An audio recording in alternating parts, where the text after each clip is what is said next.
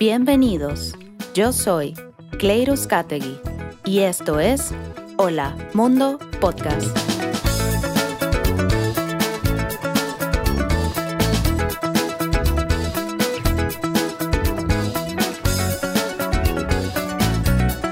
En esta temporada hablaremos de problemas en la industria de la tecnología, la historia de personas que día a día enfrentan estos desafíos.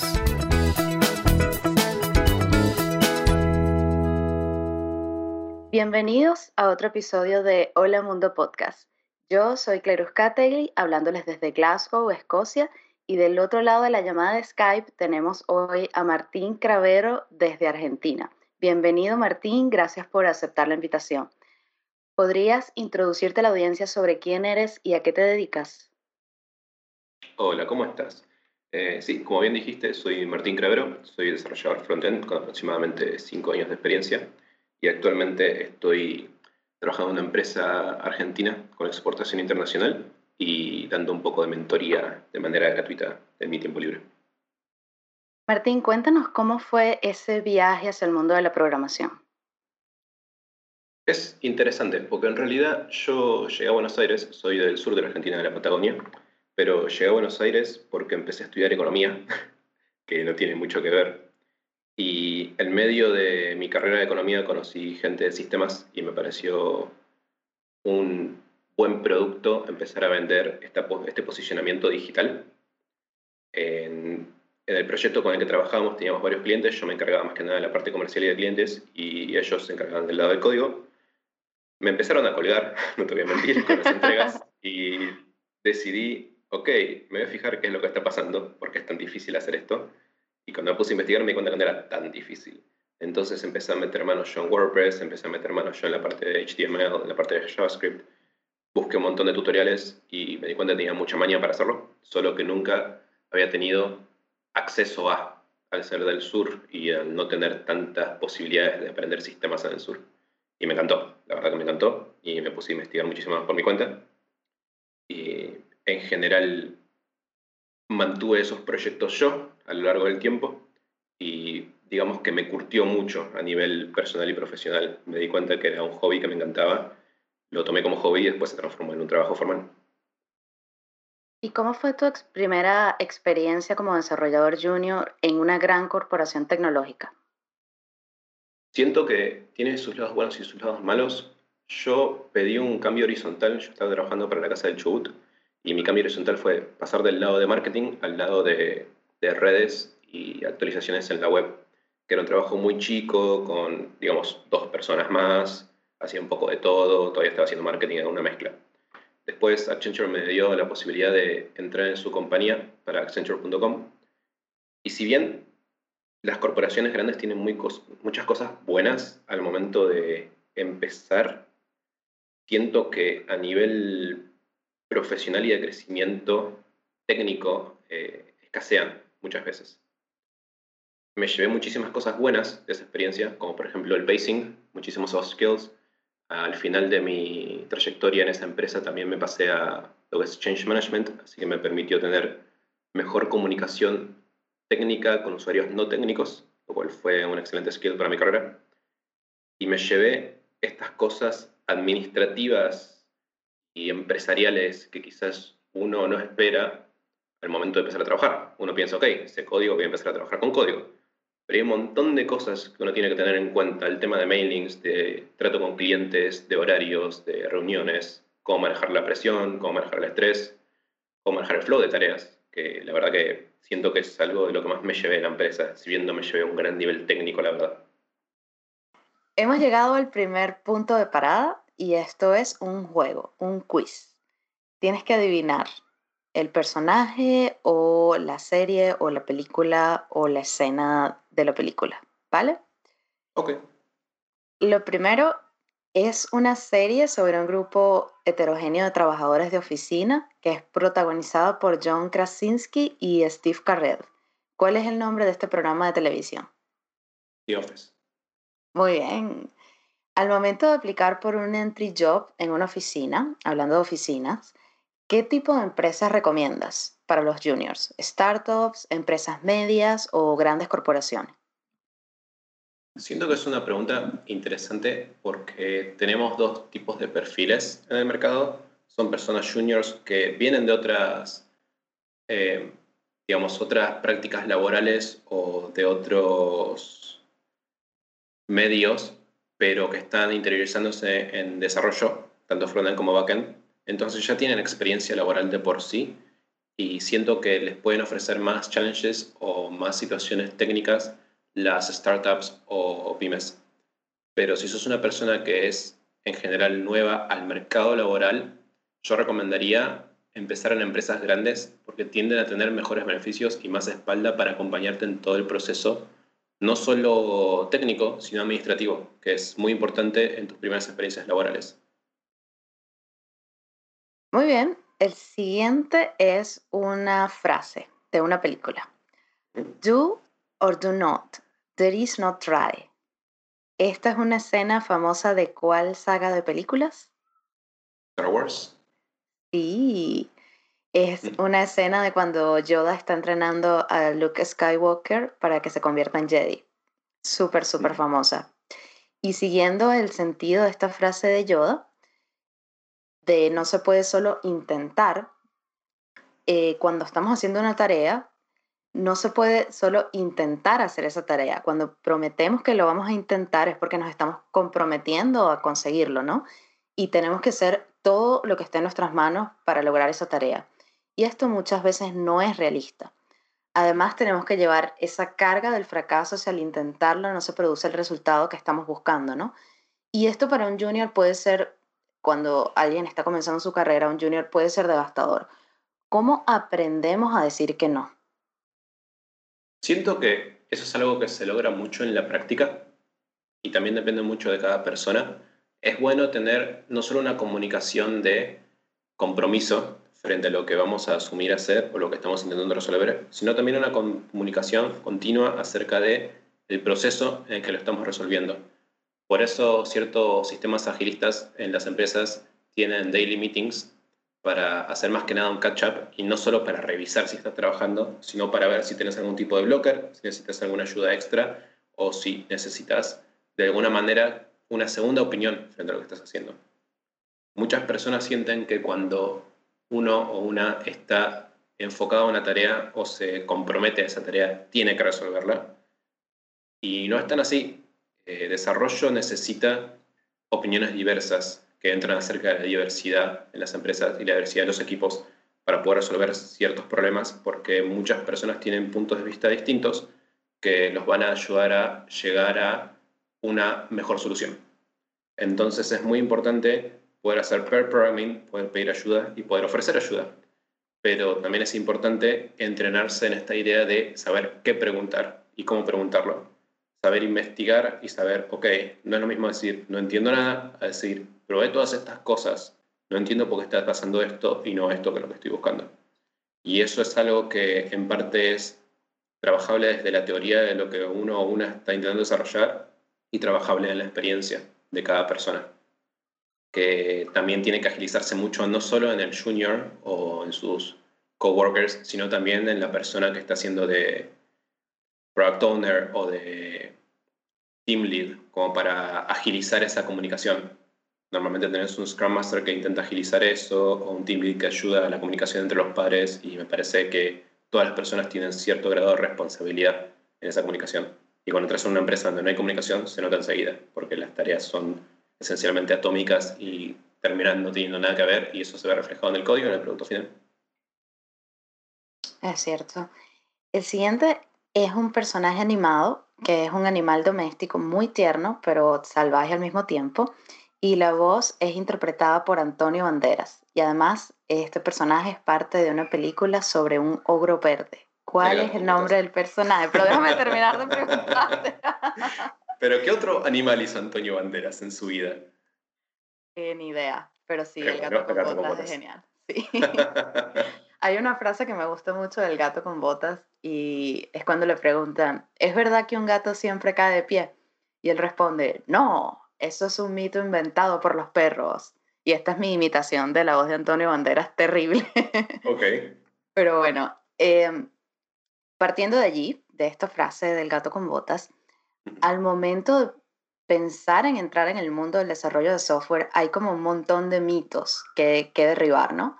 Como por ejemplo que necesitas una computadora genial, que necesitas saber de matemáticas, que tienes que ser súper inteligente o que tal vez eres muy viejo, muy joven para entrar en la industria o que peor aún las mujeres no son buenas programadoras. ¿Qué les puedes decir a aquellos que nos están escuchando y que todavía no se atreven a dar ese primer paso para entrar en la industria, bien sea por miedo o por creer en todos estos falsos mitos? Primero que son completamente falsos. No necesitas una excelente computadora, no importa tu ascendencia o tu género al momento de programar, tampoco importa tu inteligencia, con tan de que tengas la capacidad de asimilar la idea de programación, que es como un skill, y yo lo comparo mucho con aprender a cocinar o aprender a dibujar. Algunas personas van a tener más capacidades naturales para dibujar o cocinar o programar, pero eso no significa que por ende van a ser los únicos artistas del universo. Es más, hay muchas personas con capacidades naturales para eso que nunca lo ejercen, porque nunca lo practican, o que terminan con una capacidad mediocre al no darle suficiente tiempo y suficiente inversión de su, de su tiempo y de sus estudios. A lo que voy con esto es que cualquier persona que no sepa dibujar, que haga personas con palitos toda su vida, puede tranquilamente empezar a practicar y con la práctica se va a dar cuenta de que puede mejorar muchísimo cómo estuvo hace años su capacidad de dibujo. Lo mismo pasa con la programación. Esencialmente hay que empezar, hay que profundizar en ese conocimiento y hay que empezar a aplicarlo para que cada persona pueda ser mejor de lo que era hace un año o de lo que era hace seis meses y no compararse con el mercado. El tema de este gatekeeping que hay en el mercado es un tema muy complejo de abarcar y nace primero, obviamente, de sociedades patriarcales, pero segundo de sociedades elitistas con personas universitarias que vieron que el mercado se está abriendo porque está bajando la exigencia de los requerimientos técnicos. Las tecnologías avanzan, son mucho más fáciles de administrar y de adquirir, lo cual me parece perfecto, y eso hace que el mercado se vea mucho más ameno a personas externas a IT para introducirse. Y me parece súper importante a nivel diversificación de perfiles y a nivel diversidad en general, ¿no? Por eso yo recomendaría que hagan caso omiso de eso si está bueno saber un poco de matemáticas, no es requerido. Si está bueno saber un poco de algoritmos, no es requerido. Normalmente una persona va a encontrar su necesidad y va a trabajar sobre esa necesidad en un proyecto o en una empresa porque es un ámbito, es un skill que siempre tienes que estar estudiándolo y mejorándolo. Muy bien, seguimos con el siguiente. Eh, esto es una escena eh, que te voy a leer. Eh, soy la jefa de Haití y lo sé de buena fuente. Si escribes Google en Google, podrías romper la Internet. Así que por favor, que nadie lo intente, ni siquiera de broma. No es gracioso. Podrías romper la Internet. Esta es una escena memorable de cuál serie de televisión. Creo que es IT Crowd. Sí, es Jen hablando sobre la Internet. y ¿Cómo te quitas ese miedo de romper cosas cuando eres junior? Y cuando digo romper cosas, me refiero a romper una build o hacer un cambio que reviente en producción. Siento que, por un lado, voy a separar esos conceptos. Si sos junior, estás tocando código y rompiste algo en producción, el problema no es tuyo, es de la empresa alrededor tuyo que está permitiendo que un junior toque código a nivel de romper algo en producción y no pase por etapas de control. Las hay, he trabajado en empresas así. La verdad es que aun cuando te quieran, nosotros tenemos la frase tirar el muerto a vos, no es un tema tuyo. Vos sos una persona junior y aún las personas senior se equivocan. Por eso tenemos etapas de code review, por eso tenemos versiones, por eso tenemos diferentes ambientes, tenemos testers. Y no es algo que, que, sea una falencia tuya. Equivocarse es humano y es necesario para aprender. O sea, parte de aprender es equivocarse, siempre. Por otro lado, en el tema de estar, por ejemplo, estudiando y de repente ver un error feo en consola o no entender algo o romperlo, vuelvo a partir de que equivocarse es parte del aprendizaje. Pero fuera de eso siento que es muy importante, aun cuando los errores son feos y rojos y te gritan en la cara, intentar entender de dónde viene ese error y qué hace. Y ahí tenés un montón de herramientas. Los frameworks y librerías eh, actualizados de JavaScript, que es bueno con lo que yo trabajo y por eso de lo que más hablo, tienen un montón de controles de errores que te permiten tener un error un poco más visual, un poco más didáctico, de decirte, ok, se rompió la aplicación, pero se rompió acá, de esta forma. Quizás probar a hacer esto. Eso está muy bueno. Y después lo que deberías hacer es agarrar el error, como dice la frase, ponlo en Google. Se rompió esto. Copy-paste. ¿Qué está pasando? Y ya hay muchísimas personas que pasaron por la misma que vos. eso es lo primero. No estás solo o sola en el error. Segundo, ver cómo lo resuelven esas personas. Tercero, entender por qué se rompió. Y eso es súper importante para el aprendizaje, porque hay muchas veces que no vas a ser vos la persona que lo rompa, sino que lo va a hacer otra persona en otro PR que pasó desapercibido y te toca a vos arreglarlo. Y no caigas en decir, uh, esta persona que lo hizo es una idiota. Tenés que caer en decir, ok, es un error, ¿cómo lo resuelvo? Sin asustarme. Ok. Em, eso también me lleva a otra pregunta. ¿Cuáles soft skills crees que son relevantes para un junior? Para poder explicar todas estas cosas a una persona no técnica. Siento que la paciencia, no importa la señorita que sea, es como el skill número uno. Tienes que ser paciente con la persona que tienes enfrente. Eh, puede ser un amigo, puede ser una, una amiga, tus padres, puede ser la persona de HR. Hay muchas empresas que tienen personas de HR haciendo las primeras entrevistas eh, técnicas no técnica, sino como para un puesto técnico, que no tiene ni idea de los lados técnicos. Y está perfecto. Uno debería poder expresar lo que quiere decir de una manera de que la otra persona lo pueda entender. Y esto es algo que se adquiere con el tiempo, se adquiere con la práctica y se adquiere con tener paciencia.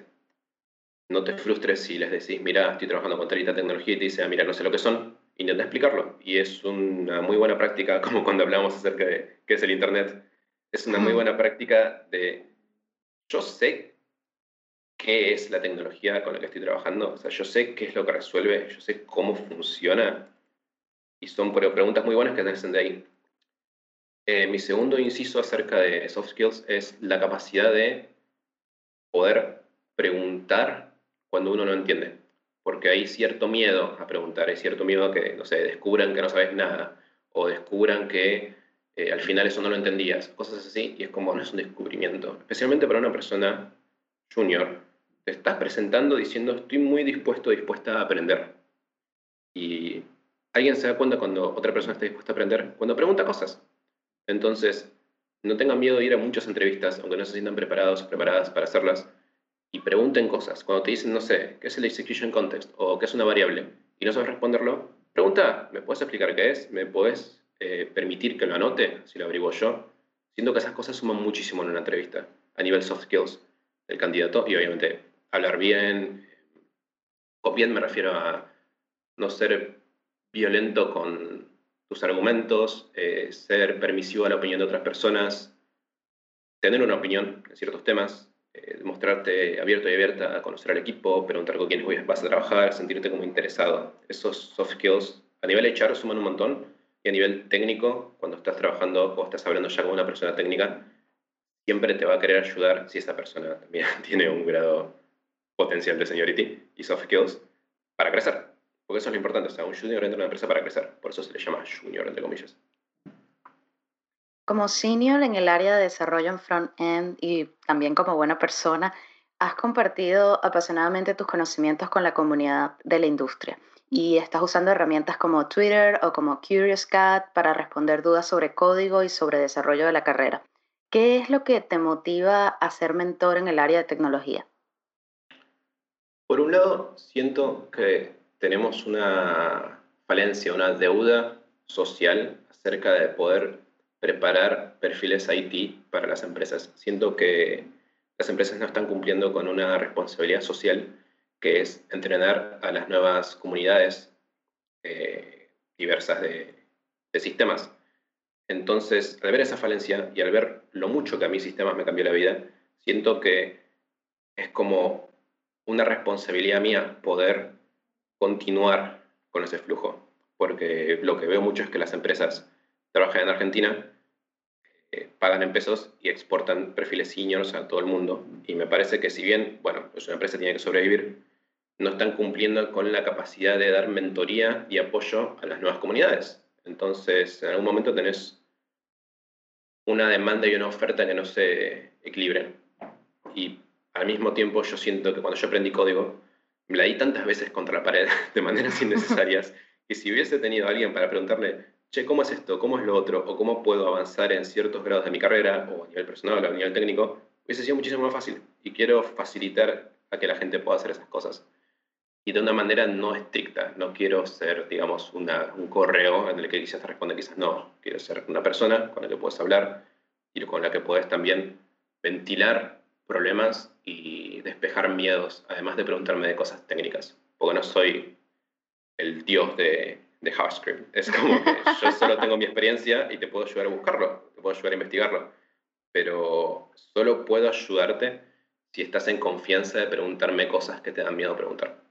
Por eso utilizo ese tipo de redes y no de red más, digamos, noble o más, ¿cómo se diría? Formal, claro, no sé, como solo contactarme por LinkedIn, por un mail. No, tirame un mensaje, pregúntame qué pasa, contame si tienes algún problema en la empresa. ¿Te puedo dar un consejo o no? pero al menos podemos hablar del tema y puedes despejar. ¿Y cuáles son esas preguntas recurrentes? Más que nada es el miedo a lo que se busca de, de juniority, de todo lo que te piden en un perfil, de yo me presenté como frontend y me dicen que tengo que aprender WordPress y que me dicen que tengo que aprender .NET o cosas así, eh, cuáles son buenas empresas, cuáles no, es algo que es muy complicado de responder. Sí no me siento preparado, no me siento preparada. Es como la primera cosa que me llega siempre. Necesito un trabajo, no me siento preparado ni preparada, no sé qué hacer, me da miedo no darme cuenta que tengo la capacidad de trabajar en tal cosa. O me da miedo entrar en una empresa, esto es algo súper recurrente, me da miedo entrar en una empresa y darme cuenta que no sé nada. el, síndrome del impostor. Como lo fijo que me dicen siempre. Tengo miedo de entrar y darme cuenta que no sé nada. Y a esas personas siempre les pongo la idea en la cabeza de que una empresa no hace caridad. No te va a contratar porque sí. No va a decir, dame siete juniors y los voy a meter a trabajar. Vas a pasar por un cierto filtro que a la empresa le sirve para saber tu perfil. Y es importante pasar por ese filtro. Primero para conocerse a uno y a una, para saber dónde estoy parado. Y segundo, porque si lo pasas, la empresa te está concebiendo que el nivel técnico o el nivel de soft skills que tenés le sirven ya de entrada, con eso no deberías preocupar tanto acerca de tu rol en esa empresa. ¿Me entendés? Sí, sí, total. Es como el punto que les intento poner de no se crean menos. Fíjense, tomen entrevistas, no se inhiben en esas entrevistas y fíjense qué es lo que no saben, porque es lo que mejor te puede llevar a una entrevista. Si alguien no se presenta a una entrevista, ya tenía el no asegurado y lo único que hace es confirmar ese no. Pero si te presentas y dicen que no, al menos te puede llevar un montón de herramientas para mejorar tu perfil. Claro. ¿Cuáles son esas red flags a considerar al momento de postularse a un trabajo? Bien. Siento que hay que tener cuidado con empresas muy abarcativas. Si te piden un junior con un par de años de experiencia, que sepa un poquito de marketing, que sepa un poquito de WordPress, que sepa un poquito de .NET, me, está siguiendo, ¿no? es, un, es un senior, sí. Claro, no solo, no solo son seniors, sino que son muchos perfiles juntos. Si vos ves un cargo front-end que trabaja con tecnologías que no conoces o que no parecen ser front-end, es importante, digamos, pararse un costado y decir, esto es un perfil que me va a ayudar a crecer. Obviamente, eso es desde un punto de privilegio de yo decir, eh, muy pocas veces en mi vida me faltó agresivamente el trabajo. Vos estás desesperado, desesperada, es más común que llegues a esos roles de empresa y digas, sí, de una voy, y después no lo pases tan bien, pero quizás te ayudaron a salir de un hueco en el que estabas por un par de meses. Está perfecto. Yo no te tengo miedo a la rotación, creo que nadie en Argentina le tiene miedo a la rotación, sea sistemas o no, así que no me parece algo negativo. Pero sí fijarse, ok, estas tecnologías las conozco, si googleo, ¿tienen sentido? ¿Son tecnologías nuevas o viejas? Eh, ¿La empresa es una empresa orientada a producto? ¿Es una pyme chica? yo no me metería de lleno, por ejemplo, en agencias de marketing o de comunicaciones que busquen perfiles front-end, porque normalmente cuando te metes ahí empiezas a tocar todo y no sabes bien si esa es la función front o no y terminas asustándote del mercado y decir, ay no, yo como frontend me hacían hacer data entry y mandar mails y actualizar las redes sociales y no sé, y responderle a proveedores. He escuchado de todo. Y siento que esas sí son unas red flags que habría que tener cuidado. ¿Qué te ayuda a identificar eso? ¿El perfil del trabajo? Cuando te mandan el perfil, apenas aplicas o cómo, cómo logras identificar esto? Yo más que nada lo identifico por experiencia. Ya viendo las tecnologías sé cuáles no tienen mucho sentido. Pero si no entendés todavía bien cómo trabaja el medio, cuál es la oferta y la demanda de tecnologías, primero que nada, lo más fácil es compararlo con otras ofertas. Compararlo con ofertas, quizás en mi señor, señor, fíjate cuáles eh, tecnologías se ven reflejadas en ambas. Pregunta, hay comunidades excelentes y súper diversas, también de minorías y de todo, que puedes preguntar y puedes decir, che, tengo esta oferta, me están llamando para una entrevista, conocen la empresa, qué opinan de esto, qué opinan del otro. Es súper importante preguntar. Y también, aún siendo junior, tener en mente que el fit tiene que ser tanto para vos como para la empresa. Bien la empresa es la que te hace la oferta de trabajar con ellos. Uno se tiene que sentir cómodo donde trabaja. Claro. Entonces eso es como, claro, eso es como para mí súper importante, de tener gente a la que le puedas preguntar. Y por eso siempre digo que las preguntas que me hagan a mí no tienen que ser técnicas. Si me dicen, quiero trabajar en tal empresa, ¿la conoces? Yo te digo no, pero puedo averiguar y lo averiguo y nos sentamos y googleamos. Hay ciertas páginas como Glassdoor que te pueden decir, digamos, un pantallazo. No las tomaría como ciencia cierta porque sé que están un poco pusheadas por ciertas empresas, pero tenés, hoy en día tenés hasta Google Reviews. Me acuerdo cuando entré en la empresa en la que estoy hoy, la encontré en Google por la dirección de Google Maps y tenía reviews de cómo se trabajaba ahí y eran todos excelentes esas cosas, esas cosas como que tienen un poquitito más de perfil a donde estarías orientado y te sirve como cierto filtro de selección. Sí, creo que yo también he hecho de seguir gente que ya trabaja allí y preguntarle directamente, pero creo que eso es too much. no, me parece, a mí me parece excelente, especialmente si esa persona tiene un perfil público.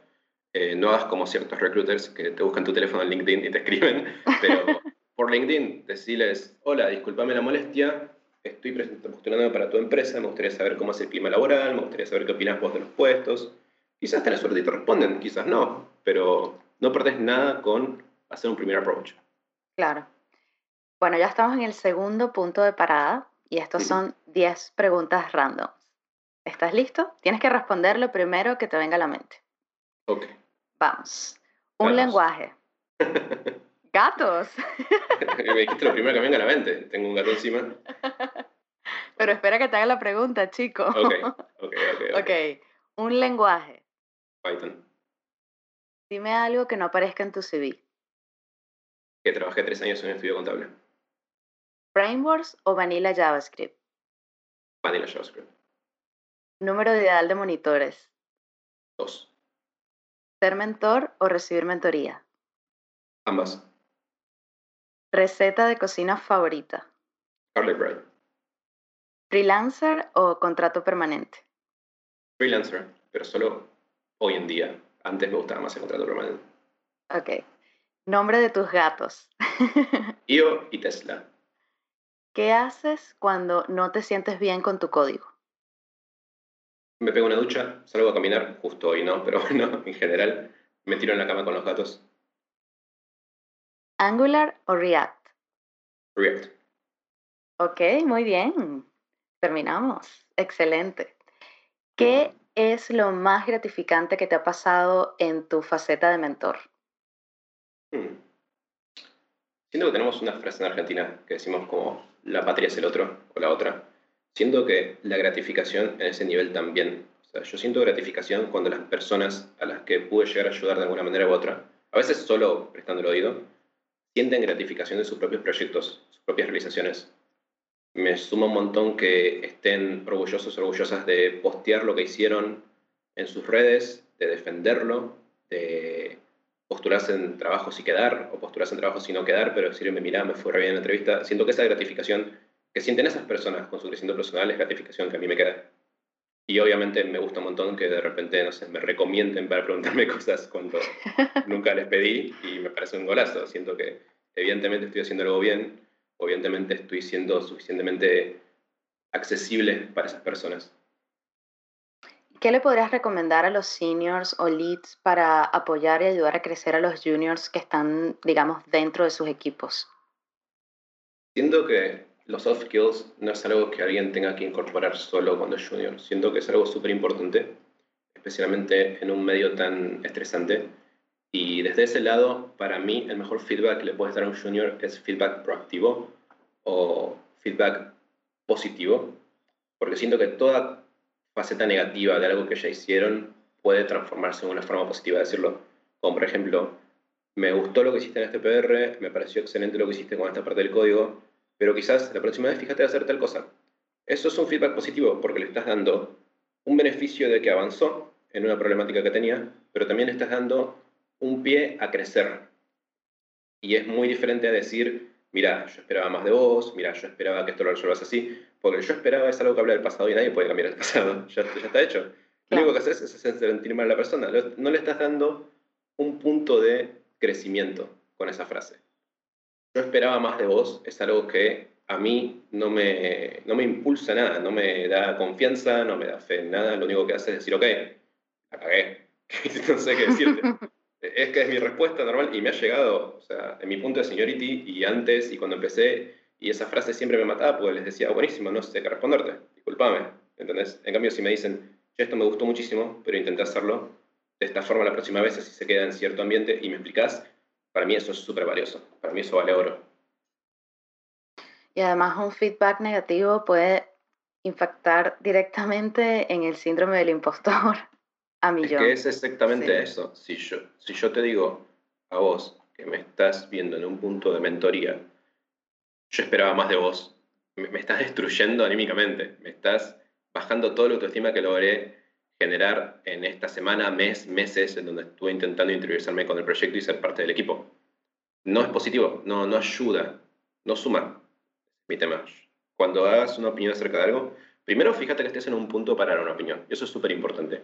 Porque he visto ciertas personas que no les gusta cómo, cómo un junior resuelve algo, o lo hubiesen hecho diferente, o tienen cierto nitpicking acerca de su código, y ves a una persona junior súper orgullosa acerca de lo que hizo, o súper orgullosa dando una charla o explicando algo, y empezás a hacer ese nitpicking, que no es necesario. Eh, no es tu lugar, no, no es el momento de presentar una crítica, aunque sea constructiva. Y yo entiendo que a veces y a mí me ha pasado y lo he trabajado mucho que digo, uno, yo quiero que esta persona crezca y le quiero una crítica constructiva acerca de algo que hizo. No es el, no es el lugar, ese es mi tema. Siento que poder ubicarte en tu espacio y tiempo acerca de cómo vas a poder presentar esa idea es importante. Y hay veces que ese espacio y tiempo no están, y está perfecto también. Esa persona está creciendo y está haciendo su propio career path. Si vos me pusiste tu aplicación de películas o tu aplicación de anime en Twitter, felicítala. O hizo algo por su cuenta. Y los errores que puede llegar a encontrar van a errores que esa persona los va a encontrar y los va a ir mejorando con el tiempo. O que probablemente ya tiene gente con la que los puede charlar. Sea de una comunidad, o sea su propio mentor, o sea su trabajo. Y si esa persona sí pide, che, ¿qué le agregarían esto? o qué mejorarían? Decirle, me parece excelente, podrías hacer esto, como un plus, como una suma a tu proyecto y que esa persona vea cómo resolverlo. Siento que ese tipo de, forma de hablar es súper constructiva, mientras que el otro tipo de forma de hablar lo único que hace es inhibir a la persona. O hace algo peor, tipo mansplaining, 100% de la Esto es peor eso, pero bueno. y si yo, por ejemplo, soy un junior y estoy empezando a, hacer, a construir mis proyectos y estoy adentrándome en el mundo de la programación y quiero conseguir un mentor, ¿cómo lo puedo conseguir? Me voy a Twitter y digo, ¿Quién me hace mentoría o cómo funciona? La verdad que si haces eso en Twitter y estás siguiendo varias comunidades copadas, probablemente consigas gente, siendo que hay gente muy abierta a ayudar, eh, que le interesa mucho ayudar, y hay empresas que también están impulsando eso, hay empresas que están impulsando que las seniorities empiecen a trabajar como mentores de comunidades, que me parece una idea excelente. Entonces, a esos mismos seniors les sirve, tanto como a vos, o tener perfiles junior para entrenar estos soft skills de cómo explicar las cosas de una manera no hiriente, cómo poder presentar una idea, cómo poder ayudar a la persona si tiene otra idea y cómo poder seguir ese, esa forma de pensamiento de por qué alguien no entiende algo. Es algo súper necesario entender por qué alguien no entiende algo. Porque si no, uno se frustra. Es como, bueno, son variables. Y es como, no, pará. Puede que no entienda por qué son variables. Puedes ir un poquito más atrás cada vez para explicarlo mejor. Eso es súper... Siento que, que llena un montón. Y para conseguir ese tipo de mentoría, para mí no hay nada mejor que las comunidades o Twitter o manda un mensaje a mí. Pero en general siento que puedes conseguir. Siento que no es imposible. Eh, deberías animarte y también forma parte de los soft skills poder admitir necesito ayuda con algo. Junior, senior, team lead. Yo me he sentado con mi team lead y le he explicado cosas que él no entendía de mi código y es algo que yo siempre encontré increíblemente positivo, increíblemente cálido de esa persona. Porque es, un grosso, ¿entendés? Y sin embargo es un grosso que no entendió algo, me dijo, Cho Martín, ¿me puedes explicar esto? y me parece... Humildad, claro. Súper, claro, es una humildad que uno tiene que presentar, especialmente en este ámbito que es tan competitivo. Estamos llegando al final del programa. Estamos en la última, en el último punto de parada. ¿Recuerdas, Martín, cómo fue tu primer Hola Mundo? Uf. sí, lo recuerdo. Em, cuando estaba trabajando con estos proyectos con mis amigos, lo que hice fue meterme de lleno en un curso online que, como yo no entendía que era frontend, que era backend, yo era economista en ese momento. Entonces dije, bueno, me meto acá, full stack, qué sé yo.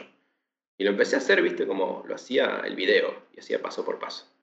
Y obviamente no era algo tan simple como, bueno, hacía un index HTML, lo abrías y ya tenías el código. Levantaba un live server con Visual Studio Code y yo hice lo mismo, nada más que mi localhost apuntaba a otro lado.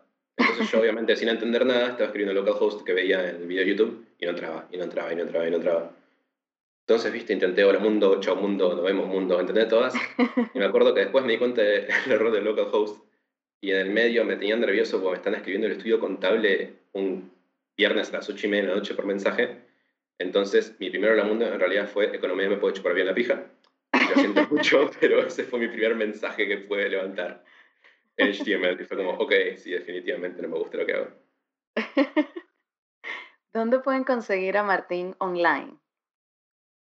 En realidad tengo solo dos redes sociales, que son Twitter y LinkedIn. En ambas mi handle es Cravero Martín, con C-R-A. Así que en cualquiera de los dos, súper abierto a que me consulten cosas o me hablen de la vida, de verdad, ningún problema. Muchas gracias Martín, me encantó tenerte en el programa. Eh, para cerrar, no sé si le quieres dejar algún mensaje a tus seguidores y oyentes de este podcast, a los juniors especialmente. Eh, sí, la verdad es que para mí lo más importante que puedes hacer especialmente empezando en código, es no tener miedo a preguntar, hacer tus propios proyectos y postularte lo que sea. Eh, los algoritmos funcionan así, postulate lo que sea, aunque no te sientas parte, lo peor que te pueden pasar eh, es que no te llamen, así que no ya lo tenés, como digo siempre. Postulate, probá, trabajá, eh, experimentá y encontrarle la, la gratificación, la, la magia, las cosas que te gustan hacer en tus sistemas. Y después, bueno, para la gente senior y la gente de mi seniority y la gente que ya está trabajando hace tiempo en sistemas, que se den cuenta que estamos en una posición de privilegio, donde las ofertas nunca nos van a faltar y las empresas nunca nos van a dejar de llamar. Así que intenten impulsar eh, cierta responsabilidad social de la empresa en los lugares donde vayan. No pidan solo beneficios de, ok, puedo lograr desde mi casa y tengo buen sueldo. Pidan cosas como, ok, ¿qué estás haciendo para entrenar juniors en tu empresa? ¿Cuál es tu cuota de diversidad? qué cosas podemos nosotros exigirle al mercado desde nuestro punto de privilegio para hacer más ameno el camino de la programación de las personas vulneradas y las personas que recién están empezando. Muchísimas gracias, Martín. Hasta la próxima. Hasta luego. Hasta luego. Gracias por escucharnos. Y gracias a Deuterus Prod por la música y postproducción de audio. Síguenos en Twitter e Instagram. Nos consigues como Hola Podcast. Y no olvides suscribirte en iTunes, Spotify, TuneIn o SoundCloud para escuchar más episodios.